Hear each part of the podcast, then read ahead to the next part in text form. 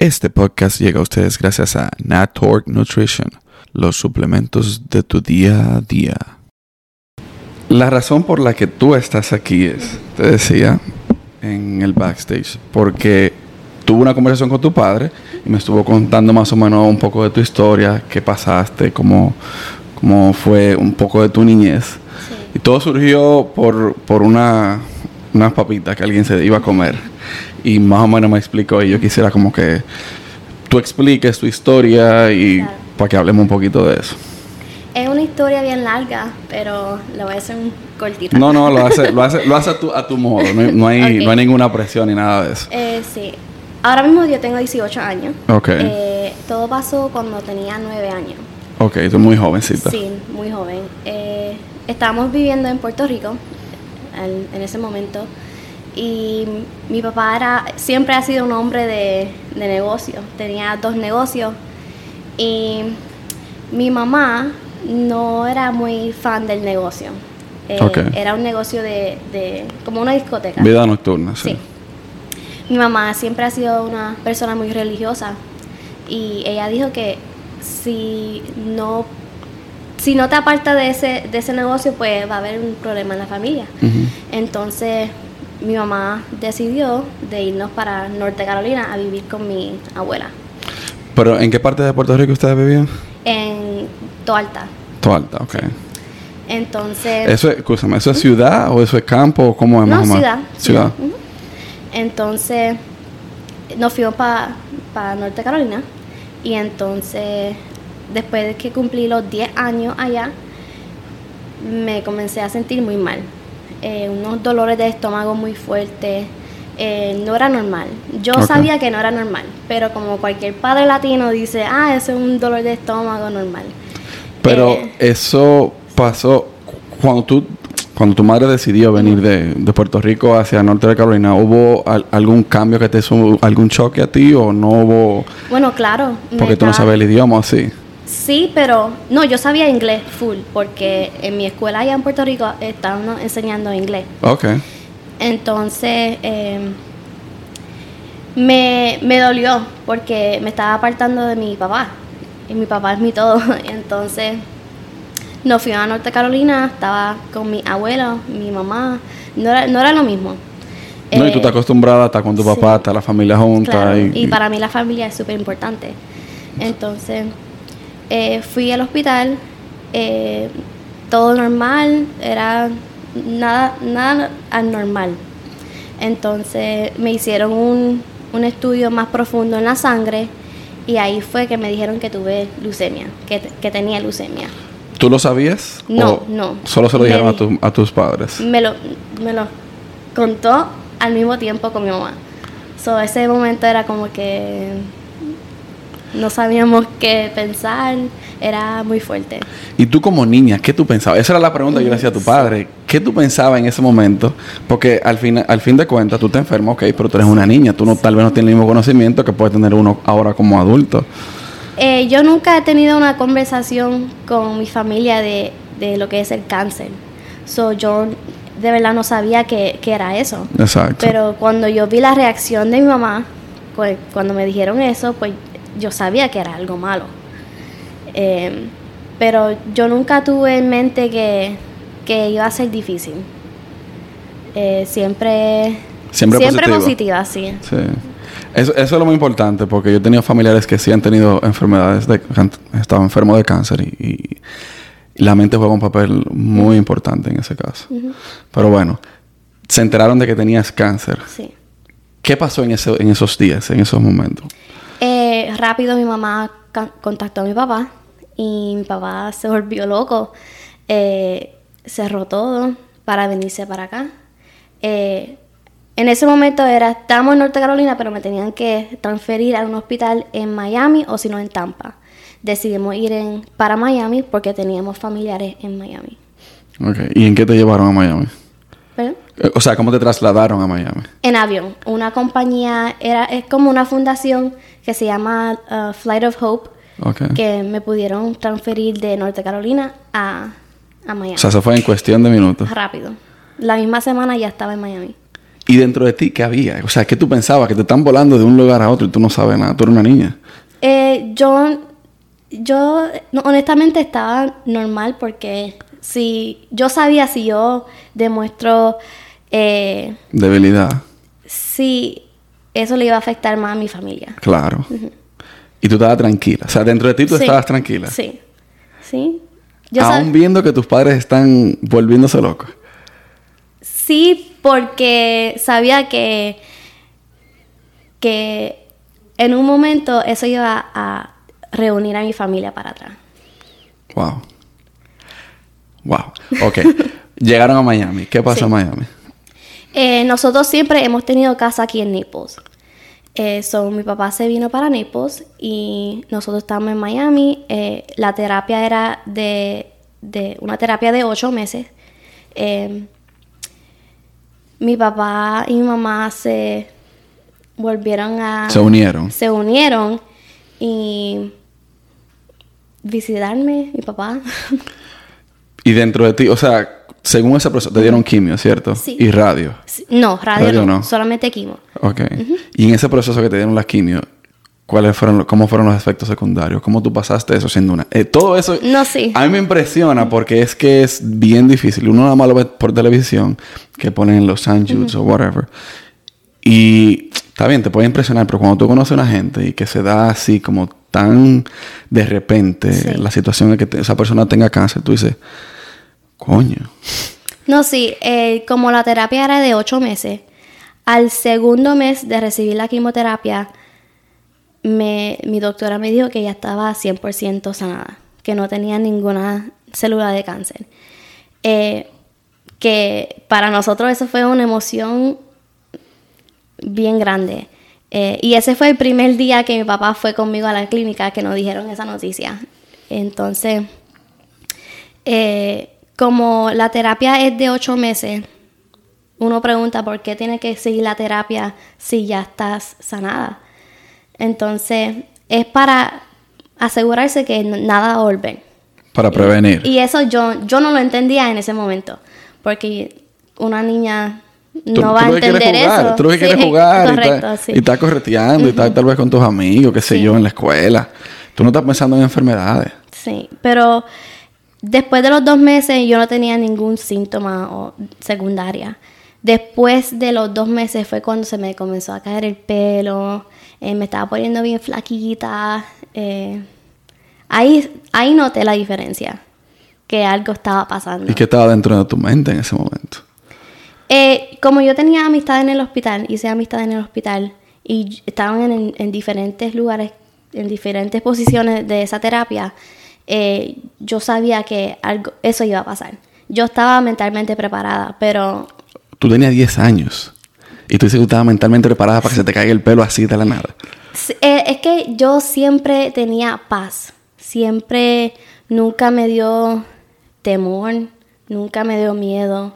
Siempre tenía paz. Y es algo que no puedo, no puedo explicar, pero siempre, siempre estaba tranquila. Ok. Viste que se te cae el pelo. Que tú no... Ya... Me imagino, que llegó un momento que tú no tenías nada de pelo en tu cabeza. Sí. Y no te afectó en nada, en tu autoestima, en... en- Claro, una niña, una Por eso que lo pregunto. Sí, una niña sin pelo, un- como que es, es like a reality shock. Entonces, un choque de realidad. Correcto. Y eh, yo quería peluca, yo quería para taparme la cabeza, eh, gorra, pero después me di cuenta que tenía que eh, like, face the fact that estaba yendo por eso. Y después de eso no quería más peluca, no quería más gorra, nada. Sería Coño. ok. Estás en Miami. Está- entonces, ustedes iban, me imagino, una vez a cada cuánto tiempo. O sea, a cada cuánto tiempo ustedes iban a Miami a hacer la quimio. Eh, era. eh, tenía que estar en el hospital cada martes y cada jueves. Ok. Después de esos dos meses que te dijeron, no, no hay nada que hacer. O sea, ya, ya no hay cáncer. Que tú empezaste a perder el pelo y todo eso. ¿por qué te dieron esos seis meses más de quimio? Para asegurarse que no iba a volver. Ok, pero cáncer. realmente no hubo nada en ese momento. Nada. Y nada. ya no te daba ningún efecto secundario, solamente el pelo, no vomitabas. No, claro, claro, a mí me, a mí me afectó mucho.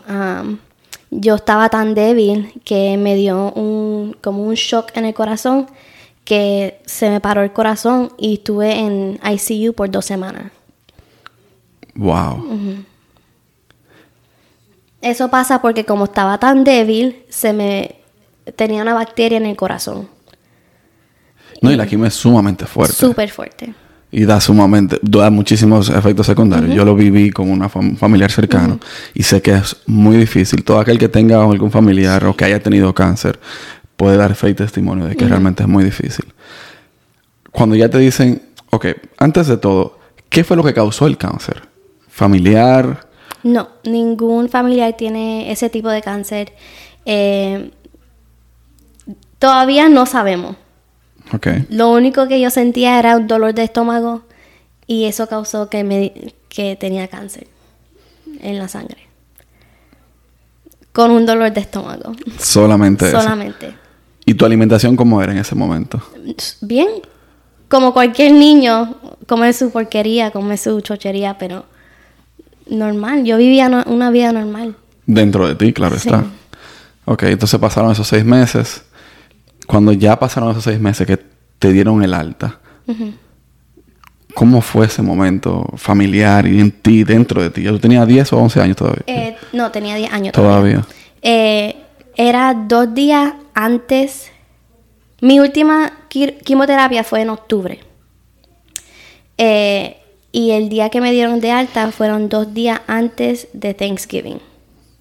So, imagínate un, tu Thanksgiving con tu familia después de pasar tanto tiempo en un hospital metida. Sí. Me imagino que eso tuvo que haber sido, Eso fue bien emocionante. decimos, decimos nosotros, el final. sí. Tu papá me hizo una historia dentro de eso, que hubo un momento que tu hermano desempeñó un papel importante. No sé si tú pudieras hablar de eso. De algo como que él buscó, como que un medicamento que te suministraron, no sé, ¿él ¿te, te ha hablado de eso o no? De un medicamento natural. Algo así. Sí. em, ¿Qué fue lo que pasó en ese momento? ¿O qué pasaba en ese momento? No, había, estamos hablando de un medicamento que era natural, 100% natural, que eh, tenía, tenía algo que ayudaba a, a la- a los pacientes de cáncer, que estaban, que cáncer, diabetes, cualquier cosa. Eh, y mi papá le mencionó esos medicamentos a mi doctora y mi doctora como que no reaccionó en una, una buena manera. Eh, como son medicamentos naturales y los médicos son más avanzados, que no creen tanto en, en las cosas naturales, eh, no querían que yo tomara ese medicamento. Pero mi papá a la escondida me daba los medicamentos eh, naturales y eso me subía la defensa, me, me daba ánimo. eh, se llamaba Transfactor.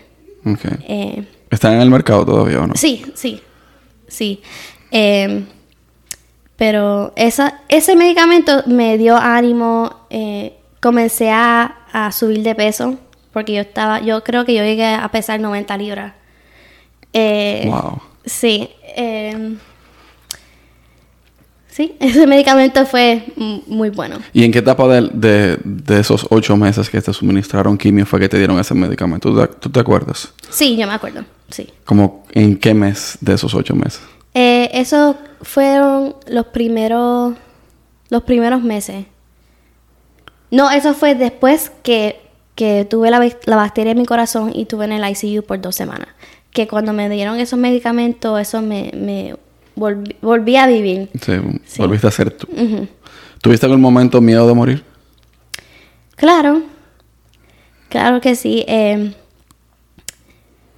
tú era un momento donde yo viví, que yo veía a mi familia y siempre le daba, siempre le decía que si algo llegara a pasar, que yo voy a estar bien y que ellos tienen que estar bien.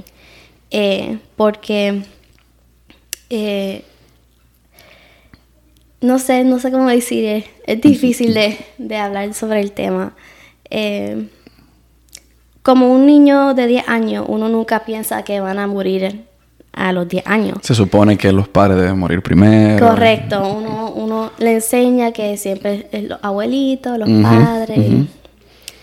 Y cuando yo vi a unos de mis amistades fallecer, que estaban en el hospital, porque yo fui la única que sobreviví en el hospital de todos. ¿Cuántos eran? De todas mis amistades que yo tenía eran como cuatro que yo, que yo tenía en ese momento.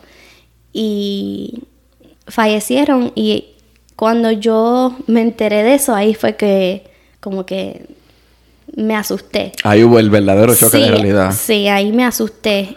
Pero a igual que tenía un poquito de, miedo, nunca lo, nunca lo enseñé. Nunca quería demostrar que, que estaba triste, que tenía miedo. Igual que el hospital es súper bueno, que eh, llegaban gente a jugar contigo, eh, a tocarte música. nunca había ese, como que... No había momento para pensar en lo malo. Correcto. Coño. o sea, yo lo que... Yo me transporto al momento cuando estaba hablando con tu padre y llegó un momento, éramos varios que estábamos ahí, como que a mí se me aguaron los ojos. Porque yo lo que pienso yo, si yo me veo en una situación así, yo como padre, en algún momento que tenga hijos y que mi hijo tenga que pasar por eso, uno no sabe cómo no va a reaccionar. O sea, no hay dinero que valga, no hay tiempo, no hay nada que valga. Simplemente como quien dice, esperar a que Dios o el ser superior que está ahí arriba, en lo que usted crea, eh, decida qué es lo que va a pasar, o el destino, lo que sea que sea. ¿Qué lección tú sacas de esa situación? Yo, a mí me encanta compartir mi historia. Porque, eso me dijo tu padre, por eso. Sí, eh, porque yo enseño eh, o trato de mostrar que nada es imposible. Eh, que siempre tienes que tener la cabeza alta, siempre ser fuerte. Yo, de, de, esta historia, yo me hice fuerte trato de coger mi historia como un... Eh, Una historia de vida, sí. Como un ejemplo. Eh, a mí, como me encanta compartir mi historia, yo he compartido mi historia con varias gente, eh, con el hospital, porque mi, yo digo que mi historia es única, porque de estar en lo más bajo, de lo más bajo, de lo más bajo, a subir como yo subí, eh, durante la quimioterapia eh, fue, fue bastante grande. Sí. Eh, en este podcast yo hablo mucho con personas que, que tienen historias interesantes. Y una de esas personas con la que hablé fue mi madre. Mi madre es una persona ciega, no sé si tú lo sabías. Ella no tiene visión. Y me he dado cuenta que muchas personas que tienen ciertas situaciones, en tu caso lo que tú viviste, mi mamá lo que tuvo que vivir y todo eso, se hacen más fuerte por el camino. O sea, o tú te haces fuerte o tú te mueres. Entonces, yo digo que eso debe de, a uno que no ha pasado por ese tipo de situaciones en carne propia, debe darle una enseñanza sumamente importante porque es que a veces nosotros nos hacemos la vida más incómoda y la vida es sumamente sencilla. Sí. Tengo entendido que tú estás estudiando ahora en la universidad. Sí. ¿Qué decidiste estudiar? Estoy estudiando enfermería para niños de cáncer. Y todo me imagino que fue... Todo fue por el proceso que pasé. Quiero eh, volver a dar esa alegría, quiero volver a, darle las gracias a todas las enfermeras. Y la única manera que de verdad puedo decir las gracias es unirme a, al team. Pero tuviste tres amigos, cuatro, no sé. Murieron tres de ellos, solamente quedaste tú viva. Correcto. ¿No has pensado tú, si tú te ves en esa situación, tú como enfermera, que tú que mueran las personas, ¿cómo tú vas a reaccionar? No, claro, siempre va a ser difícil. Es sumamente difícil. siempre va a ser difícil. Eh, pero yo creo que yo soy, yo soy fuerte y sé que va a pasar eh, y sé que va a ser fuerte para la familia, eh, pero quizás, no sé, eh, que no me, no me quiero rendir si pasa, si llega a pasar, si llega a pasar eso.